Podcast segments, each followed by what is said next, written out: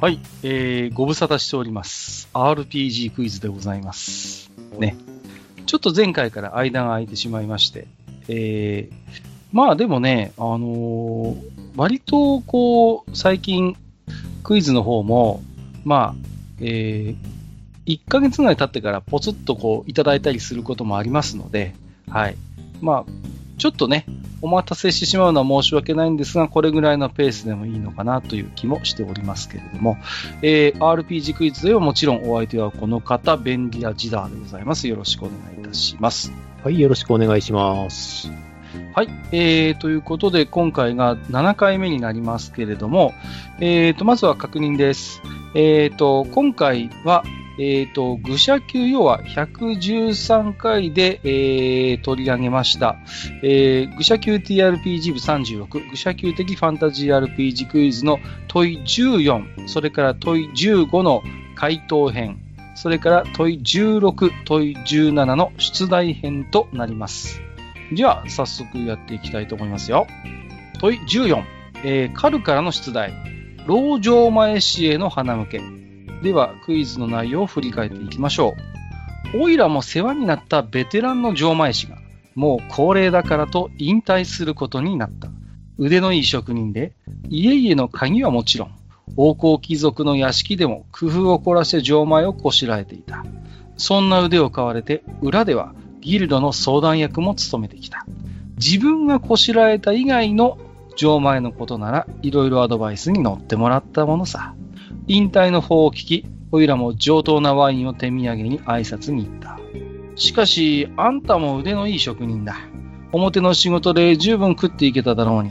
なんでわざわざギルドに手を貸してくれていたのさ。まあ、おかげでおいらも随分助けられたが。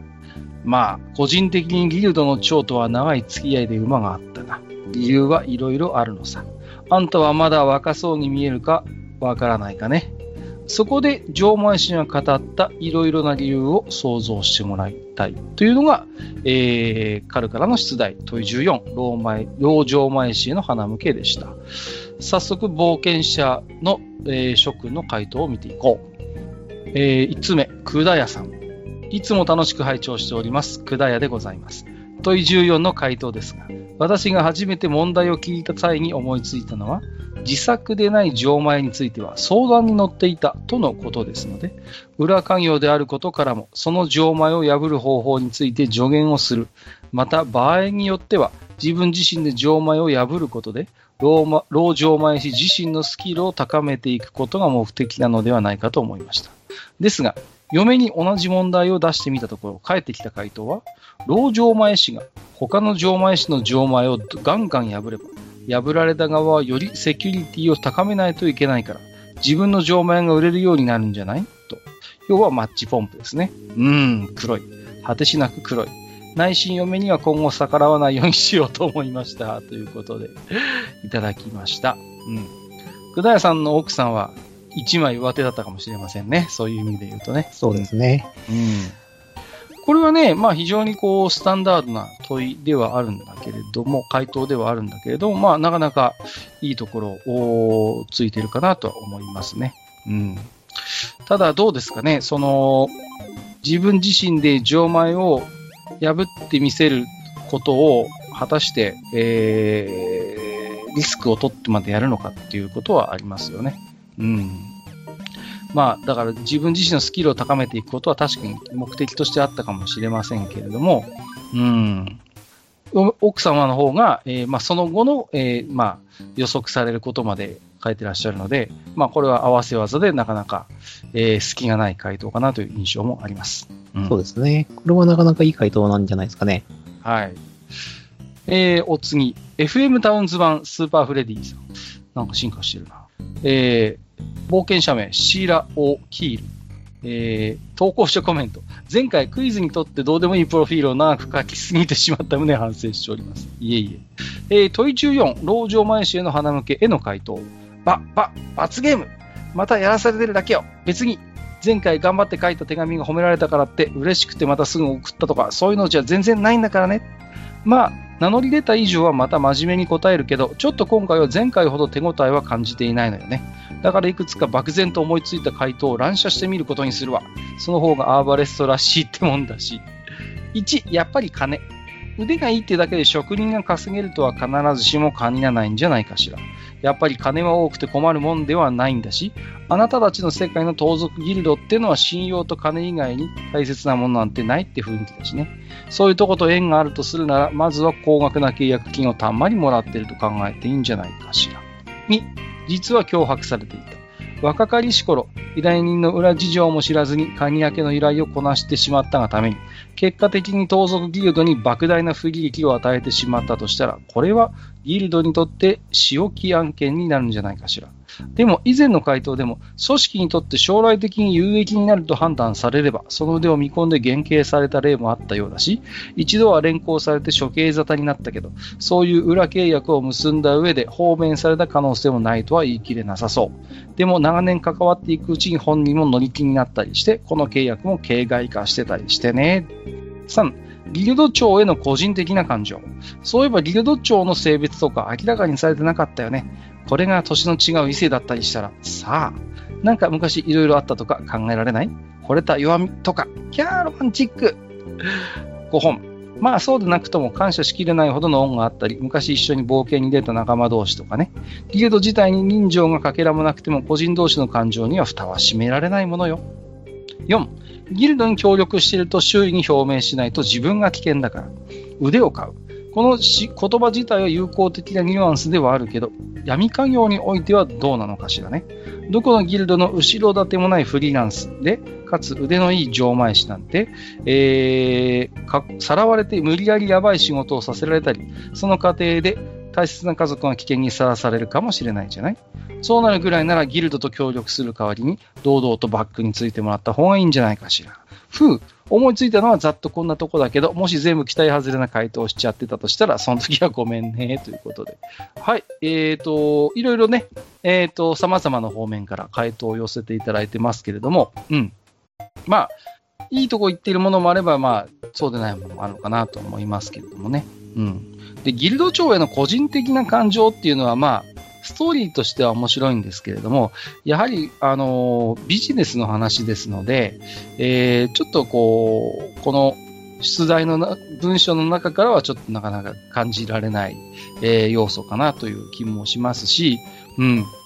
まあ、金っていうのは、あの、もちろん、あの、要素としてはあるんですけれども、あの、やっぱりこう、なんていうんですかね、基本的には、そのお金以外のやっぱり要素を、あのー、メインで、うん、考えていきたいところかなというところはありますね。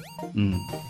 腕のいい錠前師っていうのは、なんかこれ、まあ史実の話なんですけど、やっぱりこう、当時、中世ヨーロッパの職人の中でも、かなりの、えー、立場はやっぱ持ってたそうなんですね。うん。で、こういう錠前の細工ができる人間っていうのを、例えば、当時の王侯貴族は、自分専用としてこう、すっかり抱えてしまう、パトロンとして。なんていうこともあったそうですから、そういう意味で言うと、まあ、表の仕事だけでも腕のいいやっぱ錠前師っていうのは多分十分に食っていけたんだろうと思うんですよ。そう考えると、まあ、あんまりお金が理由でこうギルドとこうくっつくというのは、まあ、うん根拠としては弱いのかなという気もしますね。うんまあ、あとはそうですね、脅迫されていた。これもなんかこう、一つストーリーとしてちょっと面白いですけどね、これはね。うん。そういう、かつて依頼をね、えー、こなしてしまってギルドから追われるになってしまったってなると、この老城前氏の若かりし頃のシナリオとしてちょっとこれはこれで一つ遊べそうな気がしますけども。うん。で、まあそうですね、えっ、と、4番はなかなか、まあ面白い回答かなと思います。その、協力して周囲に表明しないと自分が危険だから。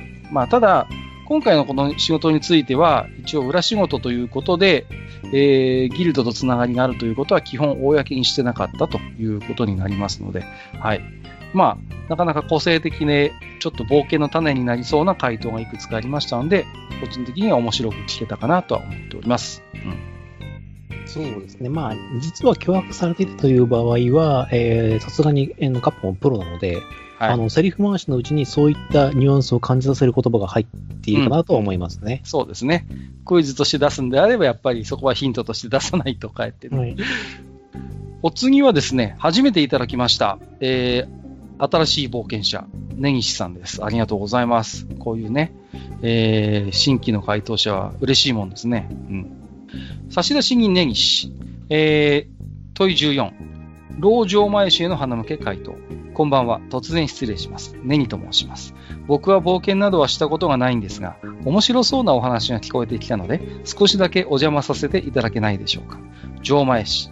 城前技師の仕事といえば、アンロック。錆びてしまった古い城前や、鍵がない開かずの扉、鍵を室内に残したまま自動施錠など、破壊を極力避けた会場ですよね。あとはカニの販売などもしているのでしょうか。その錠前師が錠前の装飾部分の造形師でなければ、カニの構造をなりわいの肝としているわけですよね。となると、ギルドへの協力は自分のカニ以外のアンロックとは言ってなかったかもしれませんが、まあ、大抵解錠方法の助言でしょうから。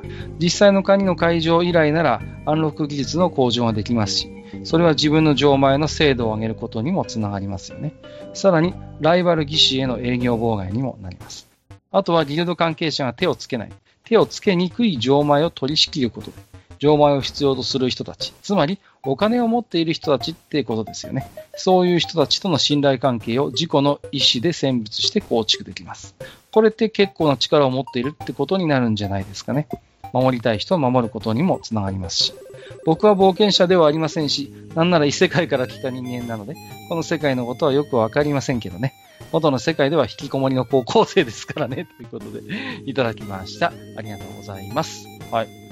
これはね、初めてのご参加ということですけれども、非常に完成度の高い回答かなと思います。うん。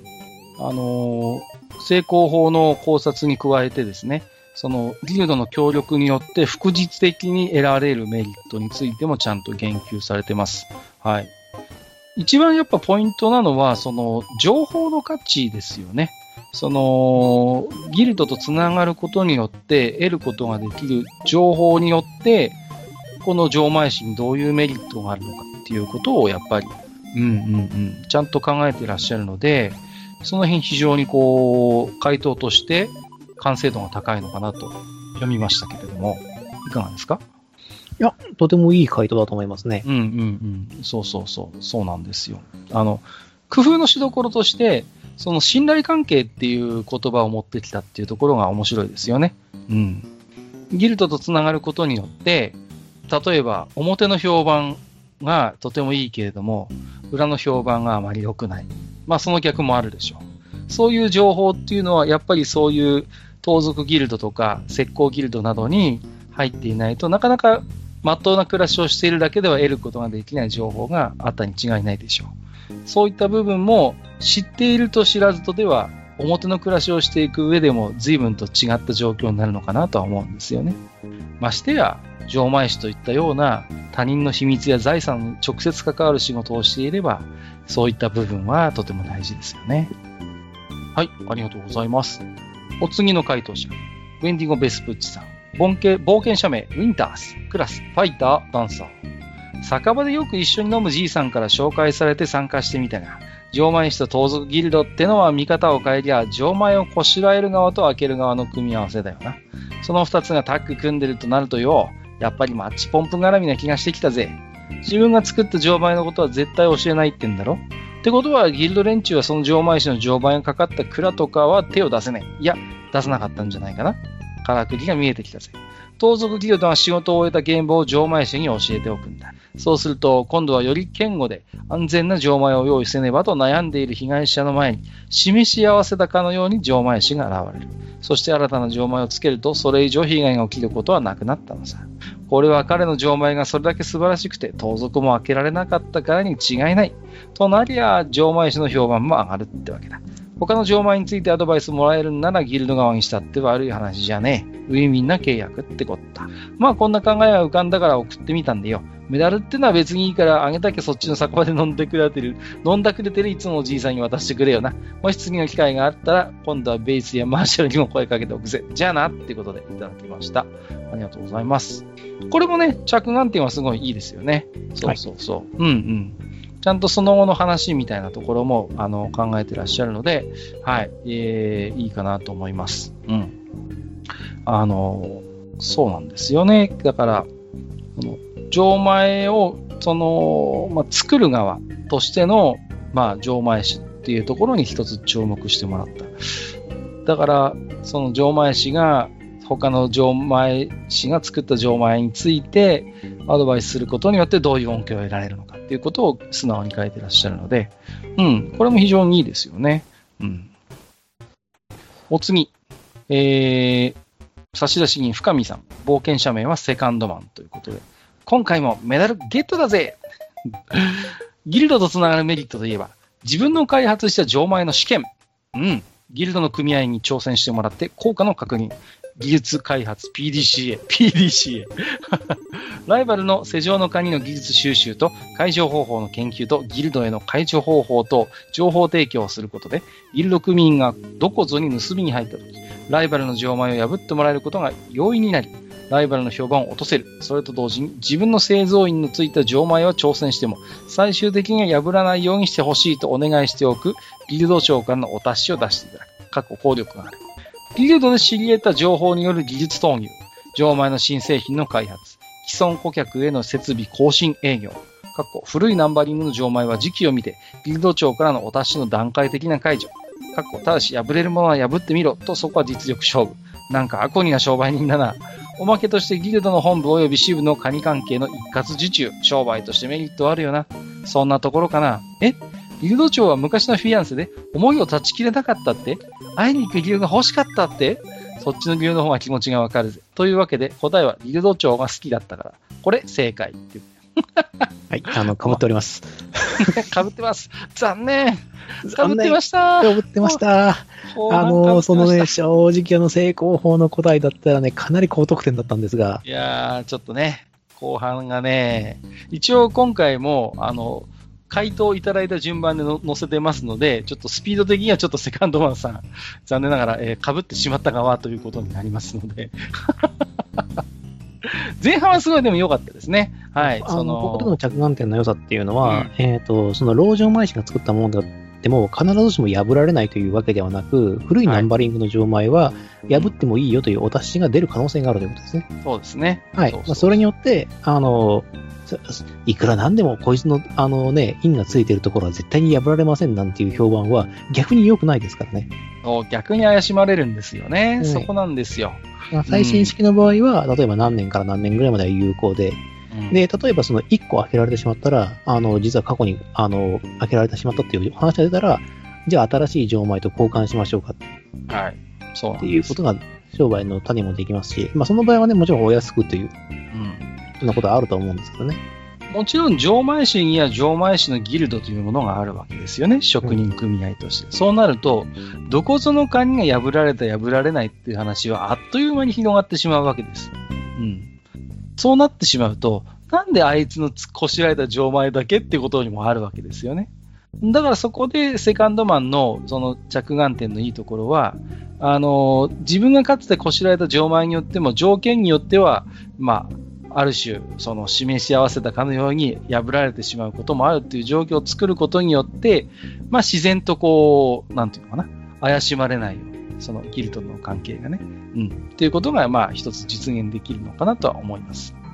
次行きましょう。バーニー。うん、まあ、その老城前氏はカニ作りにおいて特別な技術があったわけではなく、盗賊ギルドの相談役が作ったカニということに価値があったのでしょうね。おそらくその錠前のついているところを盗賊ギルドの人間が狙うことはなかったでしょうか。そこが、ね、狙われるとしたらよそ者の縄張り嵐ってことで犯人を見つけてくれるアフターサービスまであるかもしれない。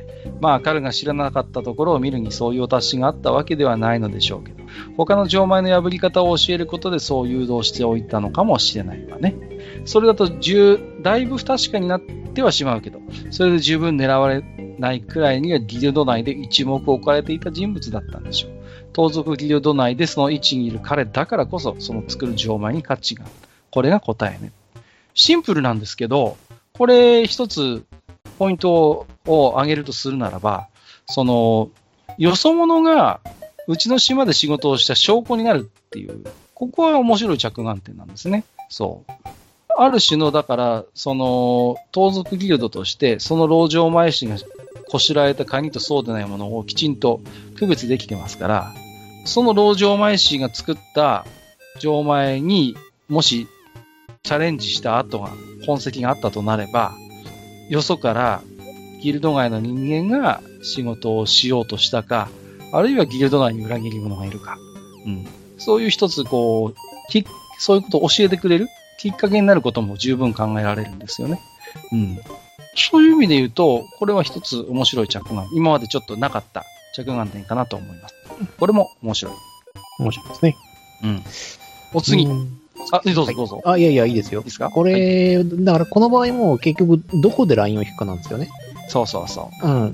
あの、狙われないっていうのはさっき言った、あの、状況になってしまうので、うん、なんでお前のとこだけ狙われないの？おかしくない？っていう。そうそうそう。だからそことのさじ加減っていうのはありますね。はい。お次はコメガさん。前回は正統派回答者との呼び名をいただきましてありがとうございます。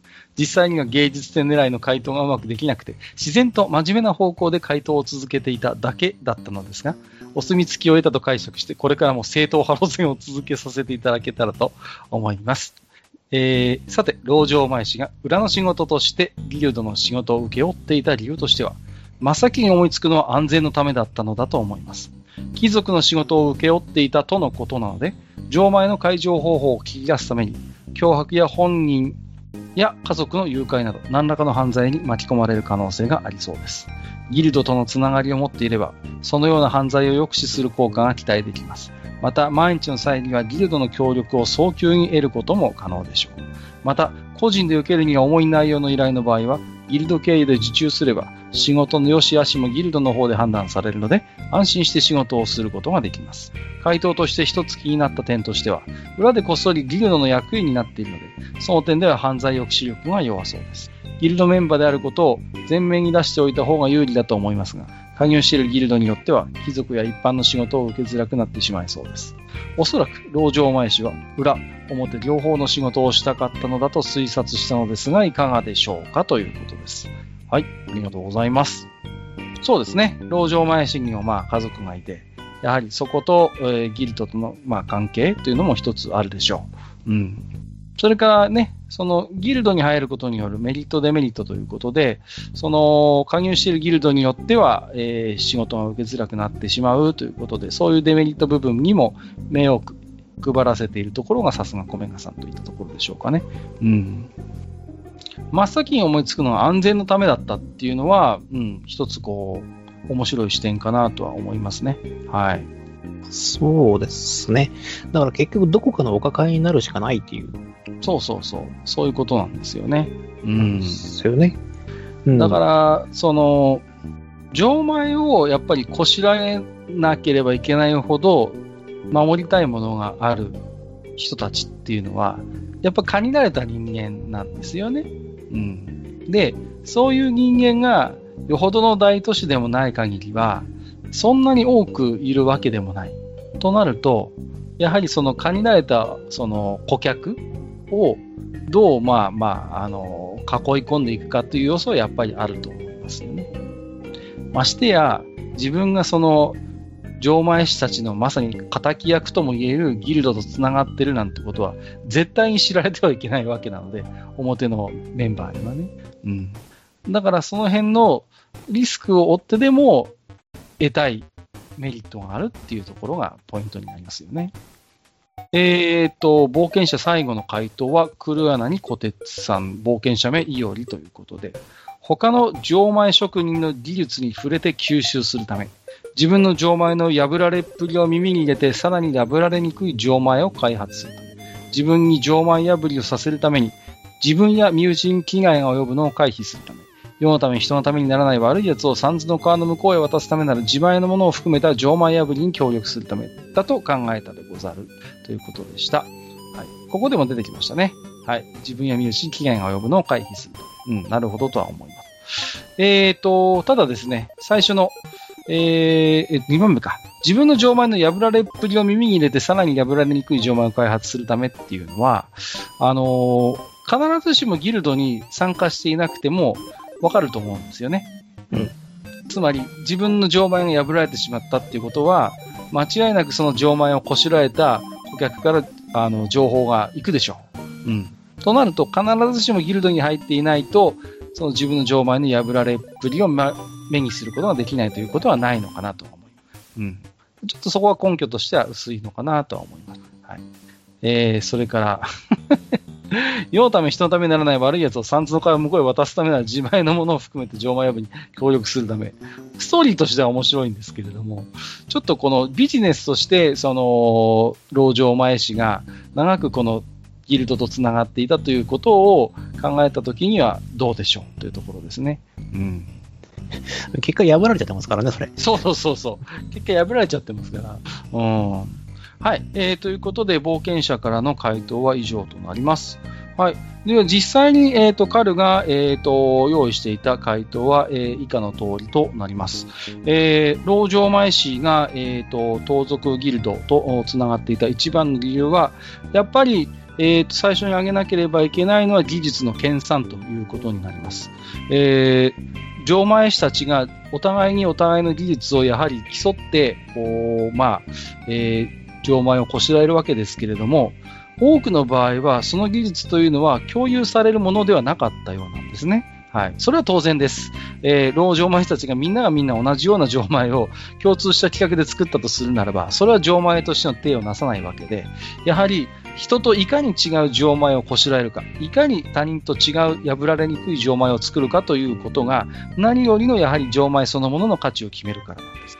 となると、盗賊ギルドに参加することによって、その盗賊たちがどのような錠前にぶち当たってきたのか、それをどのように解錠してきたのかという情報は、何者にも得難いやはり価値があることは間違いありません。なぜなら、その錠前が破られた錠前師にとってそれは恥であるので、その情報を表の世界で共有するということはありえないからです。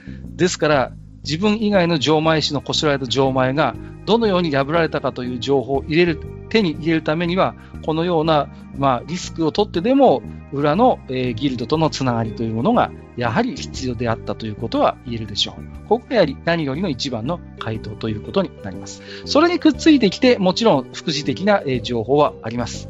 例えば、やはり自分が、えー、作ってきた錠前以外の仕事をしてもらうことによって、自分の錠前の信頼度というのを、まあ、えー、間接的に、こう、補強してもらうということもあるでしょう。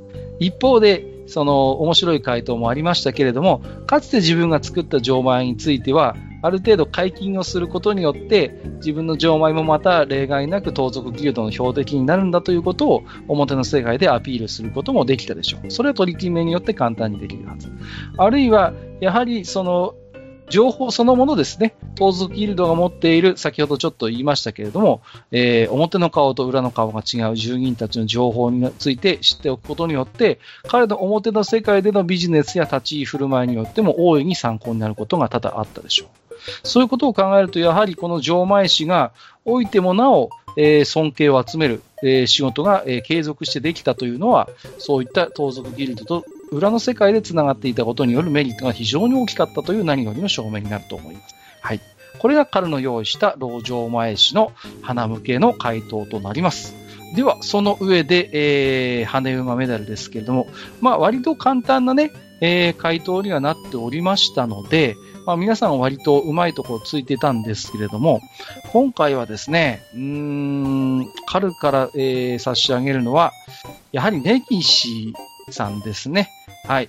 えー、根岸さん、非常にこう、なんていうの、回答として隙がない、えー、回答を入れておりま、あの、提示されておりますので、えっ、ー、と、全体としての回答の完成度がやはり高いということで、春からは、えっ、ー、と、根岸に、えー、羽馬メダルを1枚申請したいと思います。もう1枚は示談に、えー、決めてもらおうかなと思います。そうですね。後半がなければね、あの、セカンドマンにあげたいんですけどね。残念ながら、もろかぶりをしてしまうというね。はい。ここは誰がいいかなあー迷ってるところなんですけど、はいどうしようかな。うーん、ストレートでいけばコメガさん結構いいところに行ってるんですけど、はい。あの、毎回毎回上げるのもどうかなと。なるほど。ははいい。思うので、うーん、どうしようかな。悩ましいですけどね。まあ割とね、いや、近いところにみんな行ってるので、はいい。いとこはみんな行ってるので、そんなにね、差があるわけじゃないんですよ。うん。まあね、難しいな。どうしようかな。いいですよ。なしならなしでも。えーっと、だから第一義を考えるのであれば、うんえーっと、まずその技術の向上を上げた人間っていうのに、はい。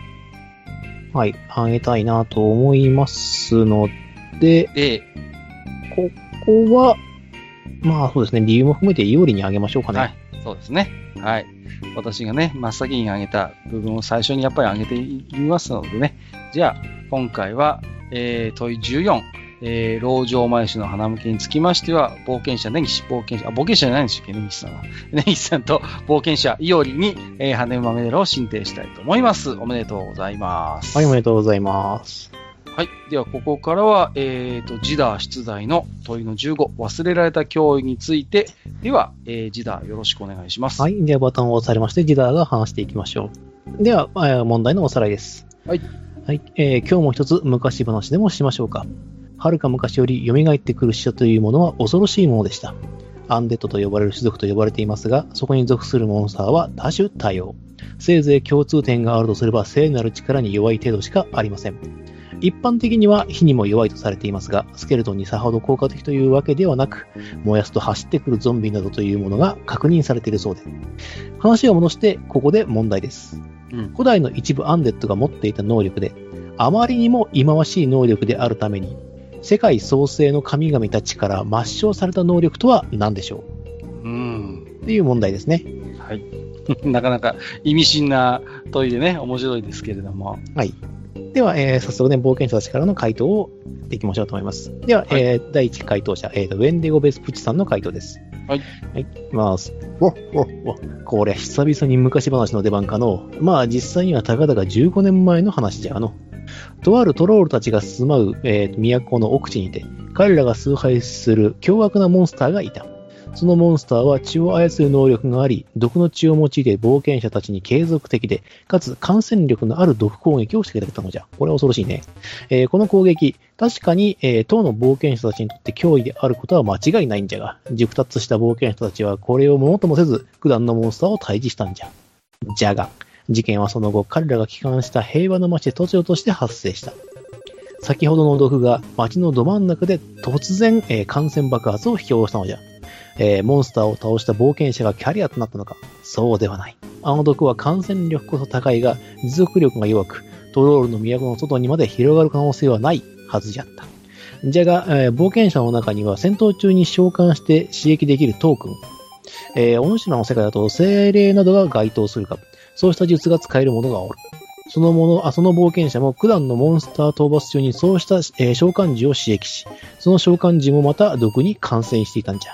そしてその召喚獣を愛玩か何かの目的で街中で、えー召喚した際、な、なんと、毒が感染した状態で召喚されてしまったのじゃ。人の多い町では感染力の強い毒が発生したらどうなるか、もはや多くを語る必要はあるまい。しかも町の、えーまえーっと町の人の中に、えーは、えーっと創造心の過去より、えー不死者のものも少なくなく、えーそんな、えー町人たちが、えーっと無症状のキャリアとして、えー感染を広げてしまい、えー町には数百もの冒険者たちの死体が転がる結果となってしまったんじゃわい。ということで、えー説問のアンデッドが同じ能力をもし持っていたとすると、そりゃ厳しい音も待ち受けているじゃろう。この人たちもソーシャルディスタンスには気をつけるんじゃぞ。フォッフォッフォ。ということでした。なんかどっかで聞いたことがあるような後半は話になってましたけれども。はい。はいまあ、現代の世相をこう、まあまあ反映したね。はい、はい。そうただまあ、これね、あのーちょうどね、その歴史的にはある話ですからね、これ。そうなんですよね。うんはい。ある話ではありますけれども、はい。まあ、どうでしょうかね。うーん、あまりにも忌まわしい能力というには、まあ、ない話ではないという感じはするんでね、ちょっとこの毒。あの、これ、これをちょっと禁止し、この抹消してしまうと、いろんな話が作れなくなってしまうという、そうそうそうなんですよ。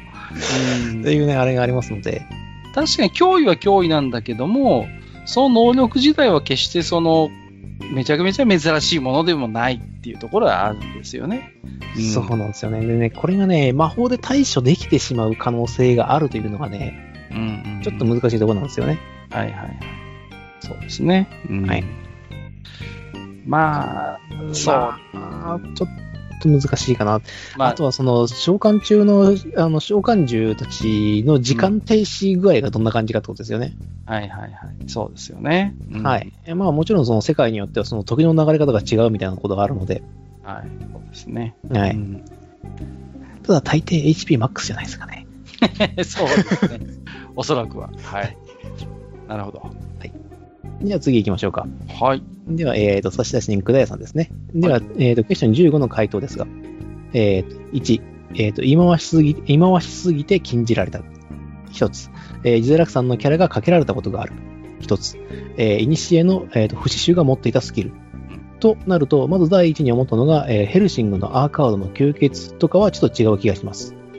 えー、忌まわしいとなれば、えー生命の創造とか死者への冒涜とかその辺かと思われますので、アンデッドモンスター自体が殺した冒険者を、えー即座に刺激するネクロモーフ系魔法かと。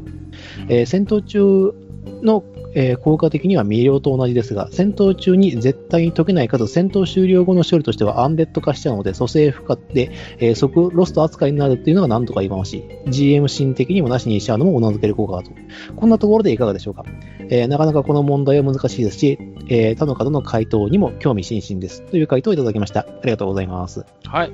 ありがとうございます。これはね、あかんよ。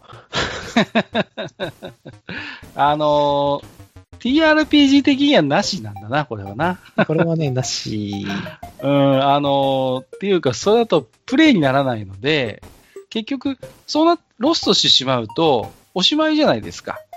だから、それって、その、キャラクターを演じているプレイヤーとしては、あのー 見方を変えれば脅威でも何でもないんですよね。うんもう、そのキャラがいない、手放してしまったってことになるわけですから、うん。そうではないんですよね。うん。あの、もしこの呪文が組み込まれてるシステムだと、あの、魂の救済システムみたいなのも多分一緒に積まれてます。そうそうそうそうそう。うん。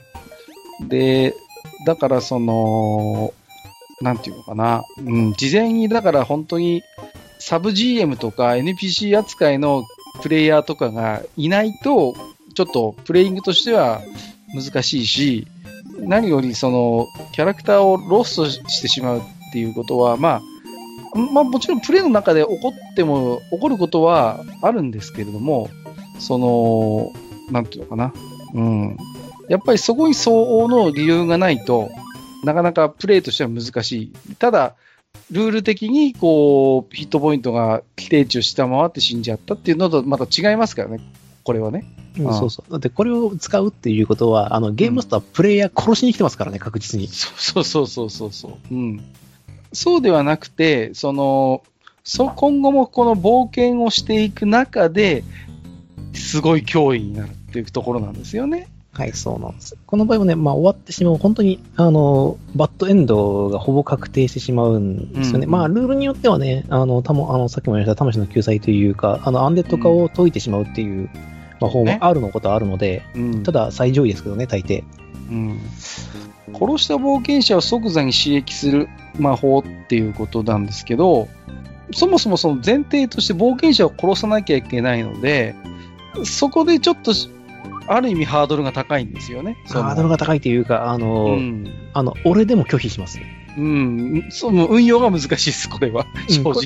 俺はね、あの、割とこう、長いこと付き合ってきてるキャラクターをうんうん殺された上にそれややられると、あの、ゲームマスターとの信頼関係にひびが入ります。そうそうそうそうそう。なので、ちょっと実際のこのファンタジー RPG クイズとしては、えー、違います。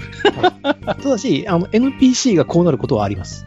そうね。そうそう。だから演自分、出上で。そう。演出としてだから、あのー自分と一緒に冒険を共にした、その、今回限ってね、例えばその村の水先案内人とか、そういう酒場で今回たまたま知り合った傭兵みたいなのが、まずちょっとこう、先触れとしてこういうことになってしまうっていうのは全然ありだと思いますよ。うん。だから気をつけろっていうのはありだと思いますけど、プレイヤー自身がこういう目に遭うのは、えーっと、実際には相当難しい。でもね、場がね、冷え、さ、あの、多分ものすごく温度下がります。そうですね。やばいレベルで下がります。その後の雰囲気を考えたとき、いたたまれなくなるので、うんえー正解ではないと思います。では次行きましょうか。はい。えー次はですね、あの、セガマスターシステム版フレディですねな。んかだいぶちょっと下がりましたね。下がりましたね。はい。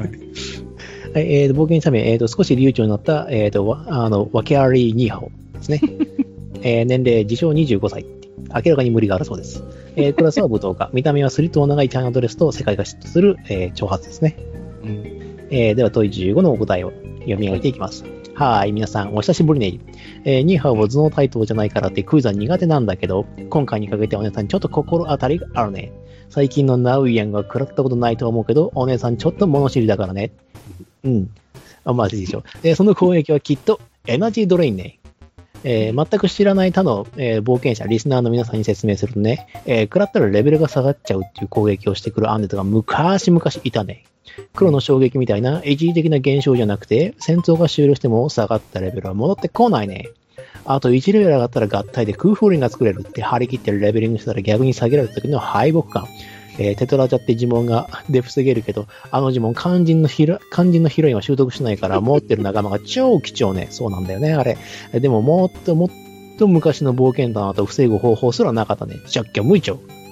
えーちなみに今回の問題、フレイディに見せてあげたら、強いアンデッド言ったら不死あ不死者王ブラムスだろう。豪然たる我がばあ魔力の態度、奥義、ブラッディカリスって叫びながらじ急に地面をグーで殴って小指を骨折したね。という答えをいただきました。ありがとうございます。あのー全体的にふざけてますけど、はいあの、これはいいとこついてると思います。はいはい。というかもうね、はい。大変素晴らしいとしか私言いようがないですけど。そうなんですよね。うん。まあね、えーと、そうですね。あの、私ね、あの、あるゲームでですね、あまあ、あの、ロード・オブ・ヴァーミリオンっていうアーケードのゲームなんですけど、それでですね、あの、ブラムスにね、散々メコメコにされたんで、えーと、マジこいつ嫌いなんですよ。トラウマ級の。トラウマ級、あの、トラウあ、でもね、あの、本当のトラウマはもっと別にいたんで、はい。いいんですけど、こいつはちょっとめんどくさかったですね、ブラムスは。相手してる時は。ね。はいうんそっか。はい。というわけでですね、まあ、今回の、えーと、まあ先に言ってます。答えになります。はい。はい、えーと、エナジードレイン、えーもしくは、あの、名前を書いてレベルドレインっていうのが正解になります。ね。はい。そうですね。うん。これはね、ダメよ。これ本当ダメよ。いや、あのーよくこれやったね、本当に。うん。よく、いや、だから、まあ、こギリギリ許せるけどっていう感じですけどね。うん。うん。いや、でも本当、すごい、ギリギリを攻めてくんな、ついてくんなって感じですね。いや、TRPG であんまりこのエナジードレインってないです。実際。うん。実際にね、実装されてるシステムの方がね、珍しいんですけども、俺は一回食らっちゃったことがあって、はいはいはい。なんだであのシンシンウィズかな？何かな？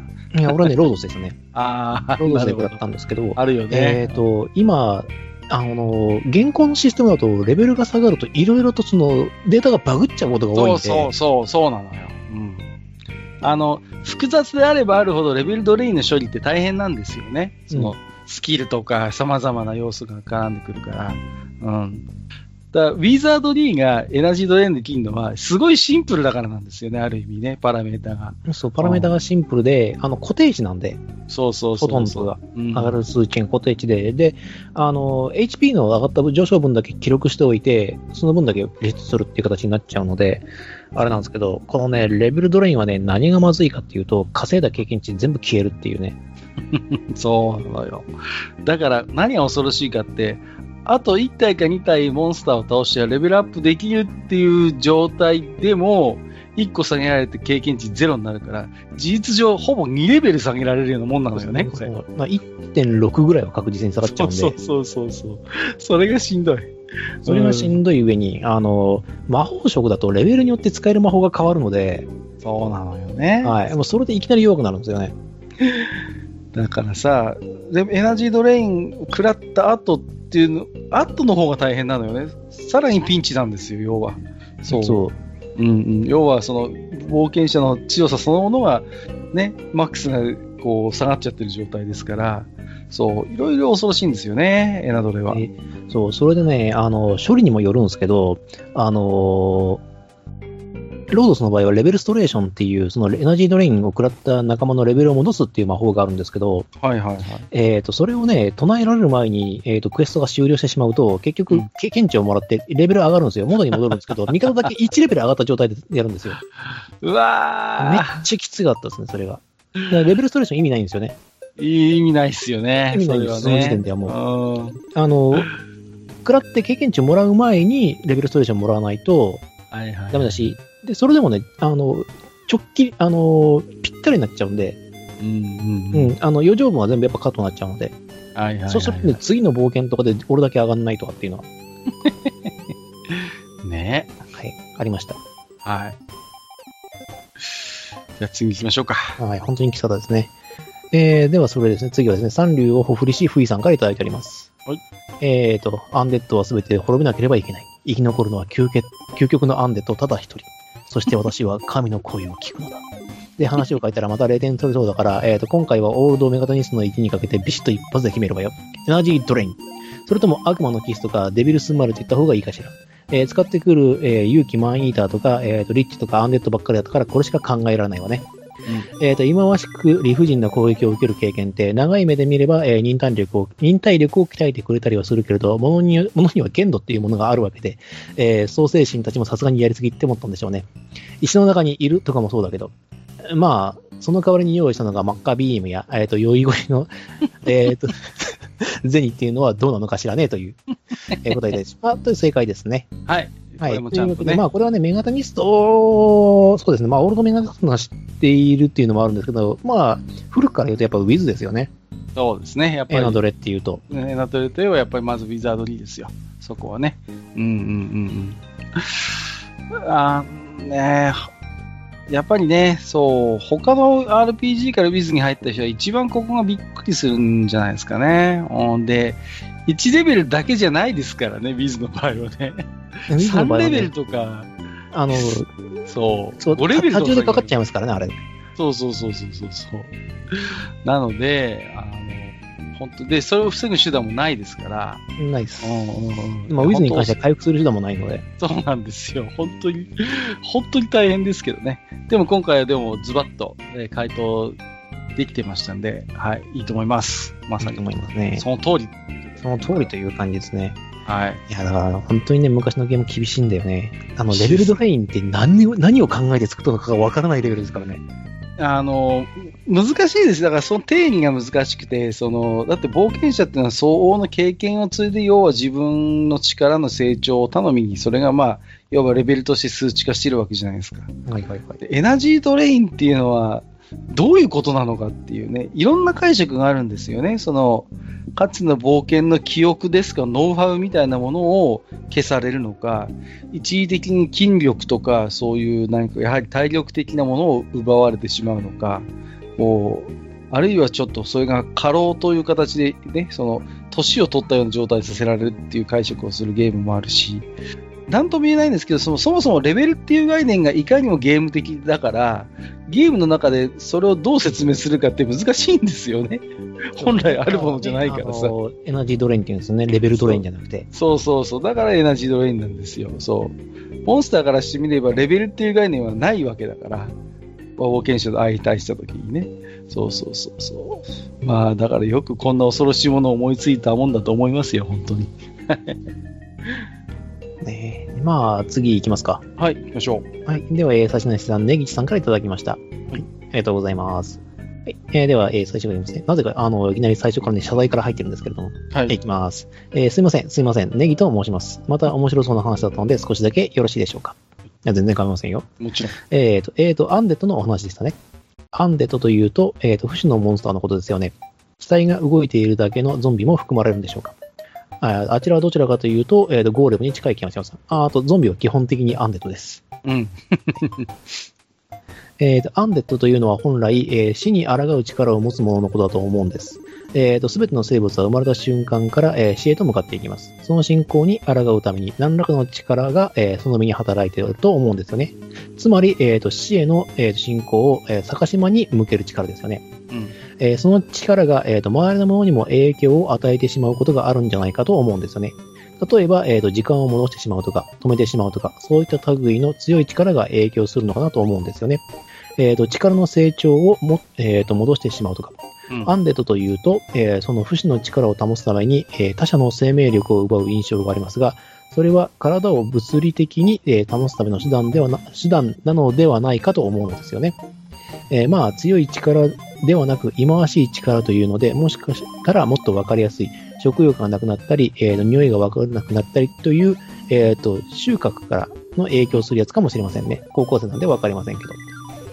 いうことですね。はい。ありがとうございます。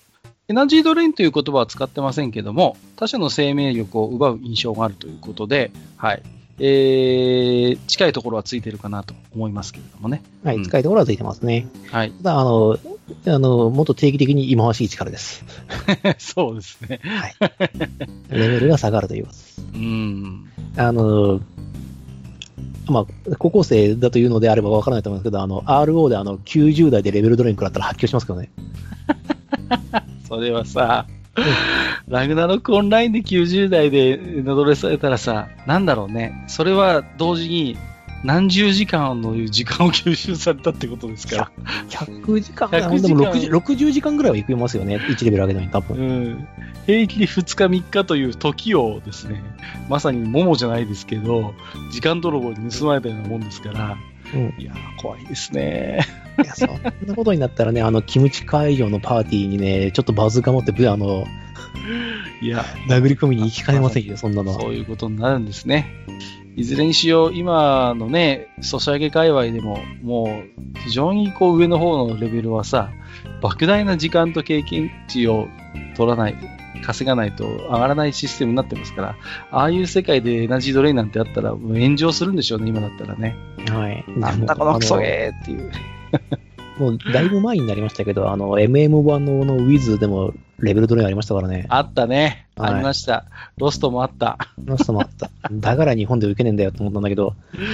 そうっすね。ちょっとそこまでオリジナルの Wiz を踏襲しなくてもとは思ったんですが、まあ、はい。そんなというわけで、あの、実際かなり近いところには行ってます。ただ、あの、さすがにね、あの、言語として知らなければ、あの、エナジードレインとかレベルドレインって出てこないものなので、もう本当に過去のものですから。そうですね。ねキーワードなんですよ。というわけで、まあ、これはあれですね、ほぼ正解ということで。そうですね。はい。いいと思います。では次ですね。えー、差し出しに、えっ、ー、と、スーパー、えっ、ー、と、ウトサさんからいただきました。えっ、ー、と、冒険者名、魔法者さんですね。うん、えー、いつも楽しく拝聴させていただいております。TRPG はやったことはありませんが、なんだか楽しそうなクイズが聞こえてきたので参加させてください。ありがとうございます。えー、脅威、それは成長ではないでしょうか？えー、この世界では経験を積んで成長し、力を得ることができるが、アンデッドでは、えー、寿命がないので、その限界がない。いつかは天井の神さえも凌駕するほどの力を得ることもあるかもしれない。神はそのような脅威を排除したかったのではないでしょうか？でも、ジザラクサイさんが食らったことがあるというのが引っかかってるんですけどね。それでは、ということで、えっ、ー、と、お答えいただきまして、ありがとうございます。ありがとうございます。そうなんですよ。最後のまさに一文なんですよ。実際にジダラクサイさんがプレイして作らったことがあるっていうことなので、うん。まあ、文学的には面白いですけどね、この。いやでも結構ある話じゃないですか、その死者の王っていうのが。まあ、ノーライフキングっていう話そう、ノーライフキングって言いますし、あの、神に近しいものっていう、まあまあ、書いて、でもルールによっては多分神になっちゃいますからね。そうなんですよ。この上行こうと思うと。うん、ただ、アンデッドの、うん、どうでしょう。実際の TRPG で相対するアンデッドの大半はおそらく使役される側のアンデッドなんですよね。はい。うん。だから、そうじゃなくてまさにそういう神にも届かんとする意志を持ったアンデッドというのはおそらくキャンペーンのラスボスクラスの、えー、存在になってしまうと思いますので、まあなかなか実際に冒険者がこう相対する機会というのはそれほど多くないと思う。うん。そう。まあ、ほとんどその、本当に伝説の世界になっちゃいますからね。うん、そうそう。となると、まあ、大体冒険者が相対するアンデッドっていうのは、大抵はその刺激される側のアンデッドですので、魔法者さんの脅威、それが成長っていうのは、なるほどなとは思うんですけれども、ちょっと今回のシチュエーションには当てはまらないかなっていう気もしますね。そうなんですよ。まあ実際にアンデッドの成長って結構難しくて、そうね。あの、うん大抵ね、レベルダウンしていくんですよね。あ、そうそうそうそう、あるある、そういうのも。はい。うん。あのーもちろん年を経ることによって力を売るタイプのアンデッドモンスターっていうのもいるんですけれども、うん。あのー低レベルの場合って、あのーゾンビがスケルトンになるみたいな、その、ランクダウンになっちゃうんですよ。肉が全部削れちゃいましたみたいな。そうそうそうそう。ね。うん。結局、意志がそそこに介在しないので、うん。大概のアンデッドは成長なき、やっぱりアンデッドなんですよ。うん。なんですよね。で、しかもその成長するにしても何百年単位みたいな感じ。で眠っているとか、マミーがエンセントマミーになるためには何年必要ですか？みたいな。そうですね。うねん。なので、まあ、ちょっと面白い答えではありますけれども、今回の回答、こ回答ではないかなっていう感じですかね。そうなんですよね。うん。そう、あの、大抵アンデッドっていうのはその停滞っていう意味があるので、そこで止まるっていう、そうそうそうそう。そうなんですよ。にほとんどこう、かかってきちゃうことが多いので、うん。うん。まあ、ちょっと成長するとなると、成長するとなるとなんですかね、ヴァンパイアぐらいですかね。ヴァンパイアロードじゃないですか。やっぱり。ロードとか、その、海底が上がるようなやつっていうと、うんうんヴァンパイアがこう浮かんできちゃう。そうですね。だから、ヴァンパイアの中でも本当に一部の、ごく一部の、類なまれなる才能、知恵を持ったやつが、ままさにヴァンパイアロード、ヴァンパイアキングとして君臨していくわけですから。そうですね。あとは、リッチとかですかね。リッチとかもそうでしょうね。自らの意思で、不死の道を選んだ魔術師なんかは、その対象になるでしょうね。その対象なんですよね。うん。だから、自ら大きな力を得る手段として、自らアンデッドになることを選択したものは、そういう可能性が開けるけど、ただ、死んだ者が邪悪な魔法使いによって刺激されているようなアンデッドってのはそういう成長の目がないんですよ。そこがやっぱり同じアンデッドでもやっぱ明白に線引きしないといけないラインですよね。そうですね。うんだからそこに、やっぱその意思が介在してるかどうかっていうのは結構大事なとこ望んでなったかそうでないかっていうのは大事かもしれないね。そういう意味で言うと。うんどあの元がどんだけ力があったとしても、その音量になった時点でかなりその、あれが下がっちゃいますからね。例えばゴーストになりましたっていう風にうんなると、そこから先の成長ってほぼ見込めない。そうそうそう。やっぱそれだけ現世とのつながりが希薄になるっていうことは、そこでもより大きな力を刺激するためには相当なやっぱりパワーが必要なんですよね。うん。そうですね。あの、目的がなくなっちゃいますからね。そうそうそうそう。そうなんだ。んだから、ね、そう考えたときに、その、自らアンデッドになることを選択して、さらになお、その、力を行使できる、自らの意思で力を行使できる存在になるっていうのは、本当にもう、まさにレジェンド級の、はい、えー、ヴィランでないとなかなか難しいんだと思います。そうですよね。まあ、あと、あれですよね。あの、ほとんどの欲が消えちゃうので、そうなんだよね。はいなんか、そういう、ね、おそらく現世で実現したい何かみたいなのがあって、大概のわわ悪役っていうのは、なんか悪いことすると思うんですよ。金持ちになりたいとか、ね、この世を支配したいっていう時に。だけど、アンデッドになっちゃうと、本当にその世とのつながりが希薄になっちゃうから、本当になんかそういう変な話なんですけど、悪の動機づけが難しいんですよね。うん。そうなんですよ。まあ、まそうあ、そうそうもうだから、さ、生きとし生けるものすべてが憎いとか、そういう大きなそ世界になうとかさ、ってくるわけその神を殺したいとか、そんなレベルじゃないそうそうとそう難しいんです。この世界を無にしたいとかさ、そう。食欲ないでしょ？うん。で、睡眠欲がないでしょ？そうそうそうそう。で、えっ、と、性欲がないでしょ？まあもう、基本的にもう三大欲求が基本的に希薄になっちゃうんですよ。だから、それでも悪で居続けるって大変なのよね。変な話。そうそうそそれでも悪いやつで居続けるってよっぽどじゃないと無理。う。だから、あの、結構小説なんかでも登場する悪役のそのヴァンパイアって、世界政府とかにほとんど興味ないんですよね。もういいよってなっちゃってるから。うんうんうん。そんなものに我は興味はないの世界じゃないですか。うん。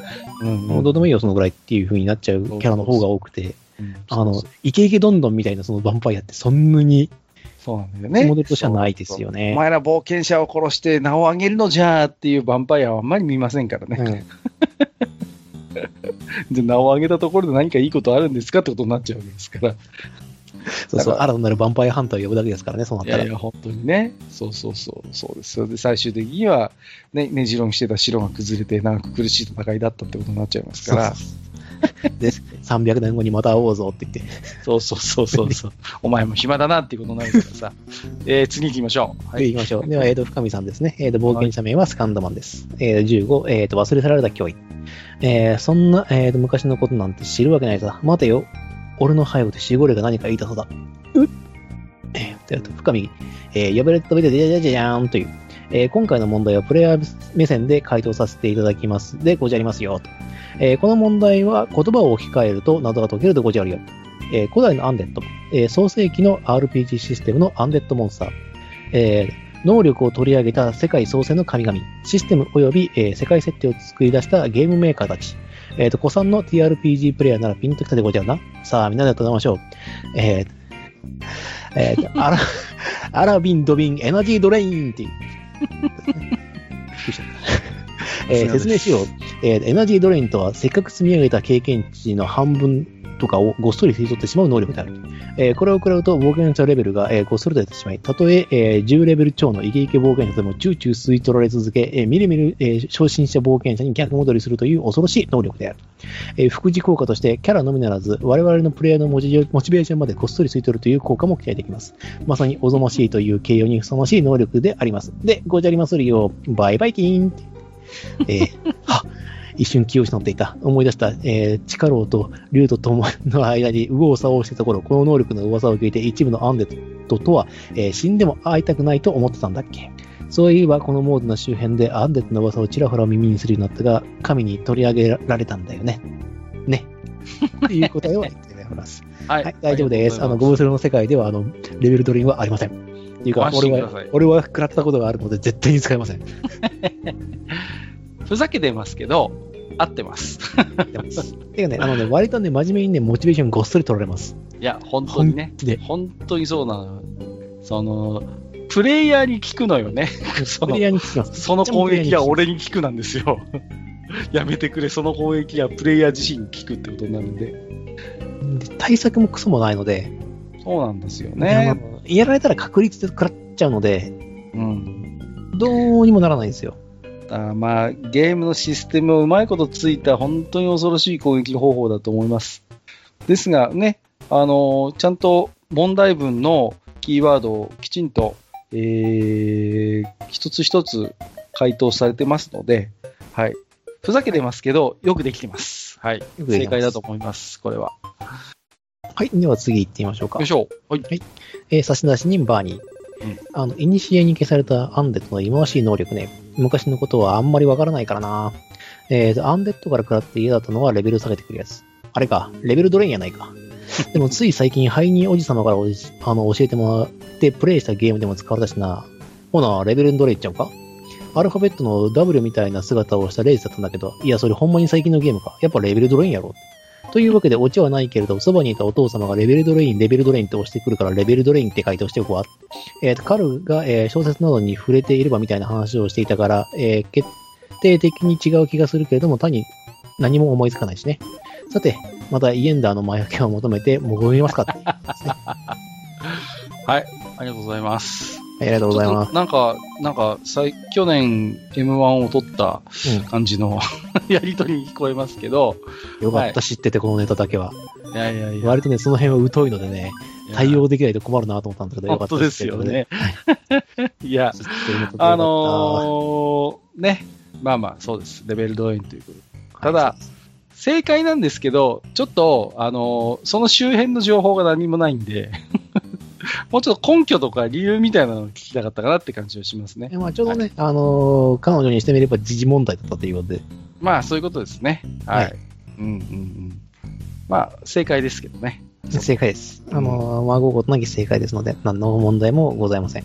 まあ、イエンダーの魔除けの方はレベルドレインはね、ありませんので、まあ、ご安心。安心して、潜ってクリアまで行ってください。それ以上に難しいけどな。はい、そうだな。はい。えー、ありがとうございます。じゃあ、最後の回答してもらはいい、最初ましょう。ですね。えっ、と、はいクライニン小竹さんからいただいてます。冒険者名はイオリ。はい。えっ、と、忌まわしい能力でござるか。えー、単純に拙者が付加されたくない、えー、不死者の能力を考えたでござる。生殖で繁殖する。ちょ、誰がムツルでござるか。生殖で繁殖するアンデッド。それはアンデッドなのかっていうことですよ。うん、アンデッドになっちゃうんですけど。それはだって、生きとし生けるものの一番のその定義じゃないですか。一番目の。いやーでも、あの、厄介な存在がいて、ヴァンパイアハーフっているんですよね。あいるね。うんこれがめんどくさい。この存在だけがめんどくさいんですよね。でも、ああ、でもいるか。いるんですよ。子供残すやついるもんな。いるんですよ。いるんだよな。なんか、ある、あるなんとかさんって人いるもんな。そう、アルなんとかさんもいらっしゃるし、うんあ、の、作、作品によってはね、あの、元祖の方も結構、やらかしてますんでそうね、ちょっと、あれですね。あの、菊池なんとか先生の方の、はい。あの、ダンピールっていうのもいるからね。そうダンんダンピールもいるんでね。まあ、そうか。あのじゃあ、あの辺はね、あの、ちょっとね、アンデッドの中でもね、ちょっとね、ロマン派なんでね。そうそうそう、ちょっとね、またちょっとゲームの世界とはまたちょっと違う世界のアンデッドなので、なんでえーそうね、ゲームの世界でもね、それ反映されてる可能性があるのよね。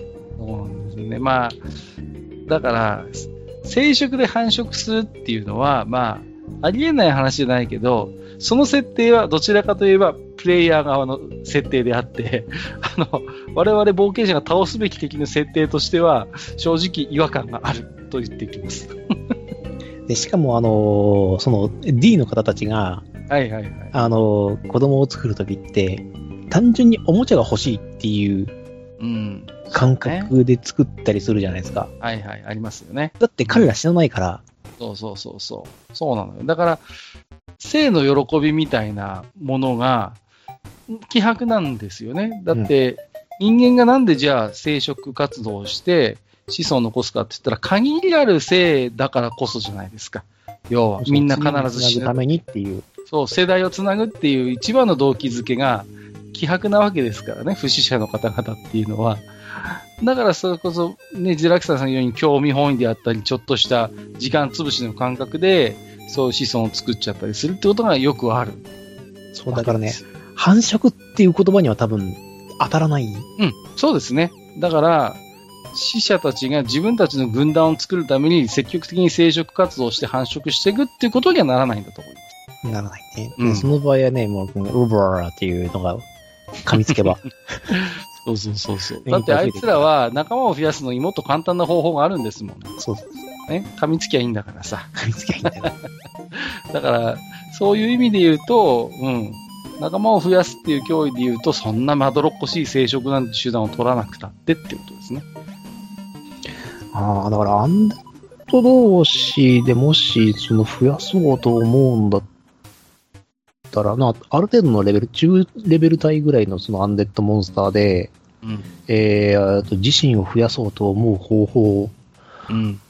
難しいないや、なかなかちょっと、素直には繋がらないですよ。難しくて。だから生殖するっていうことは、だから少なくともその自分と同レベルの存在を作ろうってことじゃないですか。そうなんです。最低そのや人たちって作れるアンデッドモンスター下なんですよ。その方法を取ると。そうなんだよね。だそれこそ眷属とかさ。うん、になっちゃうので、うんうん。なかなかちょっとね、うん。面白い、ユニークかなとは思いますけれども。はい。難しいなかなかね、ちょっとこれは、あ、新しい命題をいただいたような感じがするので、ちょっあと考えてみようかな。な。えー、難しいなこれ、答え出ないな いや、難しいですよ。難しいですね。積極的にそうやって繁殖、生殖行為で繁殖する動機が僕はないっていうのが僕なりの一応あれですけどね、そこは。うん。そうなんだよな。強くなる方法とかだったらわかるんだけど、数を増やす意味がほとんどないんだよな。そうなんですよね。そうそうそう。ないなちょっと難しいななんだかシナリオのネタになるかなと思ったんですけど、あ別にこの今のやつじゃなくて、はいはい。うんまあ、とりあえず、じゃあ説問に戻ってメダル選びをしましょうかね。メダル選びをしましょうか。はい。えーと、今回は、まあ、い間違いなく一番最初に、えーと、このエナジードレインという答えを出していただいた、はい。そうですね、えー、訳ありニーハオに。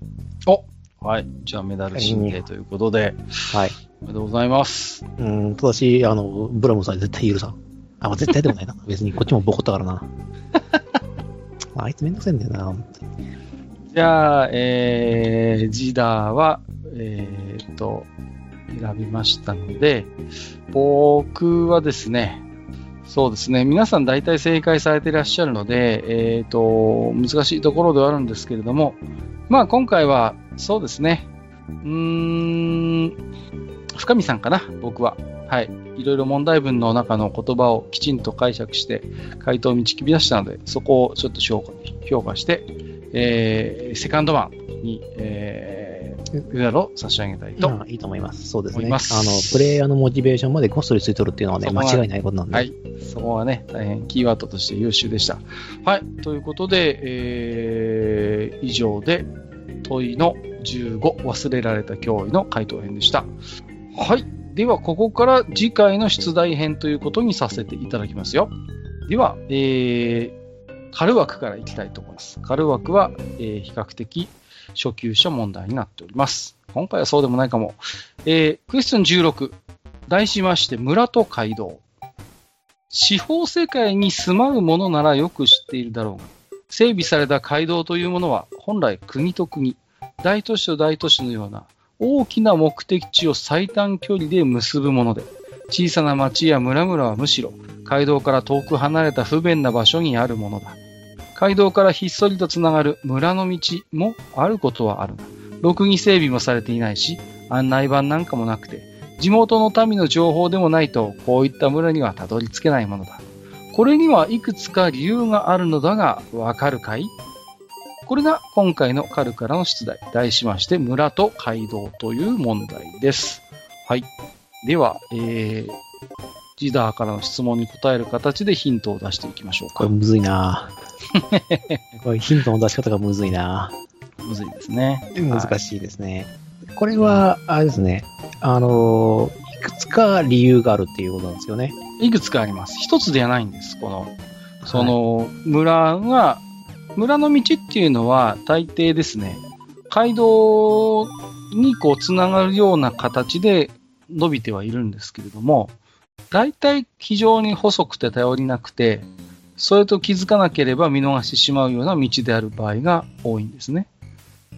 で、その理由はなぜかということで、理由がいくつかあるということ。これは、まあ、中世ヨーロッパの実際のそういった村の道なんかを一つ参考にしながらこしらえた問題ですね。そうですね。大都市と大都市の間には街道が走っているということですね。そう、それは間違いない。街道はあるんです。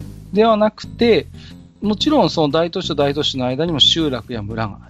でそんな村には村の道と呼ばれるものがあって街道につながっているんだけれども、およそ街道とは様子が異なって非常に頼りないし、はい、道も細いし、下手すりゃ地元の人の案内がないと、そういった村の道を発見することも難しいといった状態があったようです。これに当てはまる理由は何か？そうですね。うんこれはあれですね。メリット、デメリットのある話ですね。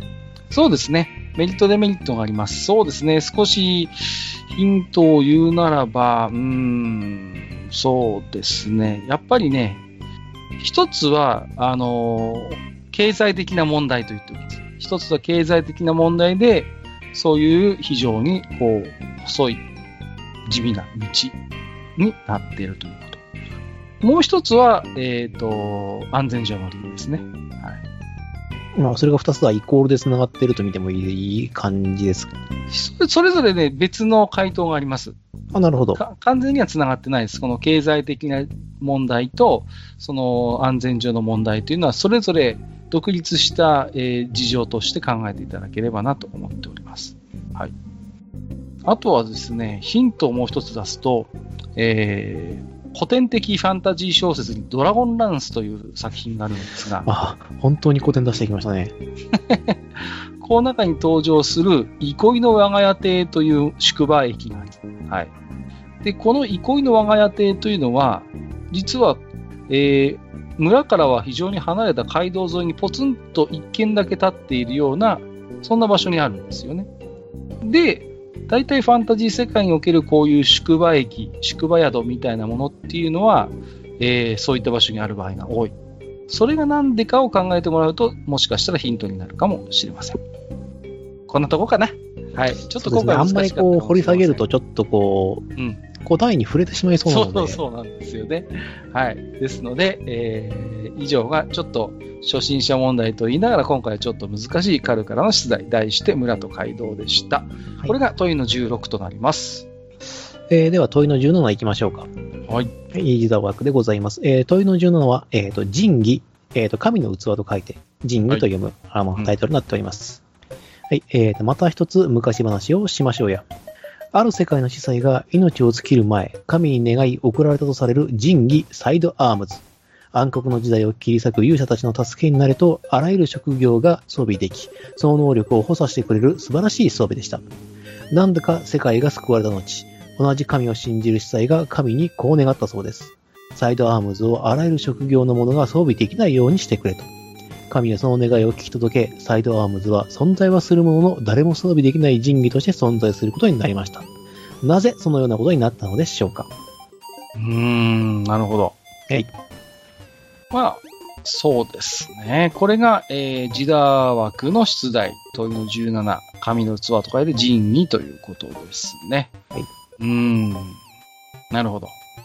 これもちょっといろいろなんか考えられる回答はありそうですね。これはね、あの、おそらくストーリー次第ですけども、あの、回答にできるものって結構あるかなと思うんですよね。一応私の中で想定会一つ用意してありますけど。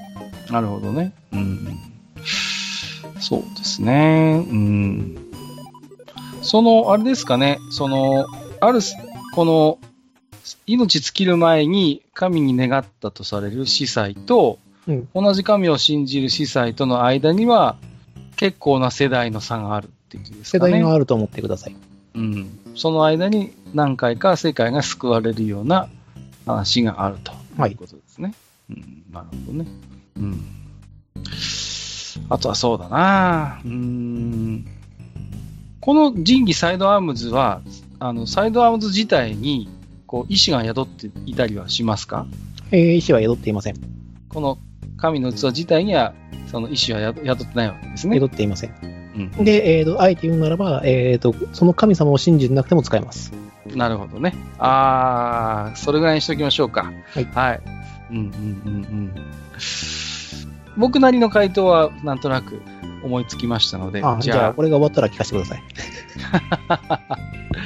はい。じゃあ、ということで、えー、ジダー枠の出題は、えー、仁義ということでしたので、はいはい。ぜひ皆様の、えー、様々な、えー、工夫に富む冒険者職の回答を待ちたいと思います。はい。えー、ということで、回答希望者は、えー、希望者は、えっ、ー、と、必要であれば必要であれば、希望すれば冒険者名も書き添えてください。回答はブログのお便り投稿フォームの RPG クイズ回答までお願いいたします。1回の投稿につきまして、1問の回答でお願いいたします。2問とも回答希望の冒険者はお手数ですが、2通お送りいただければと思っております。はい。えっ、ー、と、正解、非常になんていうかな、正解が複数あった場合は、その中でも、これはと思う回答、あるいは芸術点願いのエレガントな回答にも、えー、羽馬メダルを進呈させていただきます。はい。ということで、えー、今回、R、愚者級的ファンタジー RPG クイズの7回目ということで、えー、お送りをさせていただきました。えー、お相手をさせていただきましたのは、えー、伝説的石膏であるカルト。はい、えー、便利屋ギターでお送りしました。ここまでお聞きいただきまして、ありがとうございました。はい、ありがとうございました。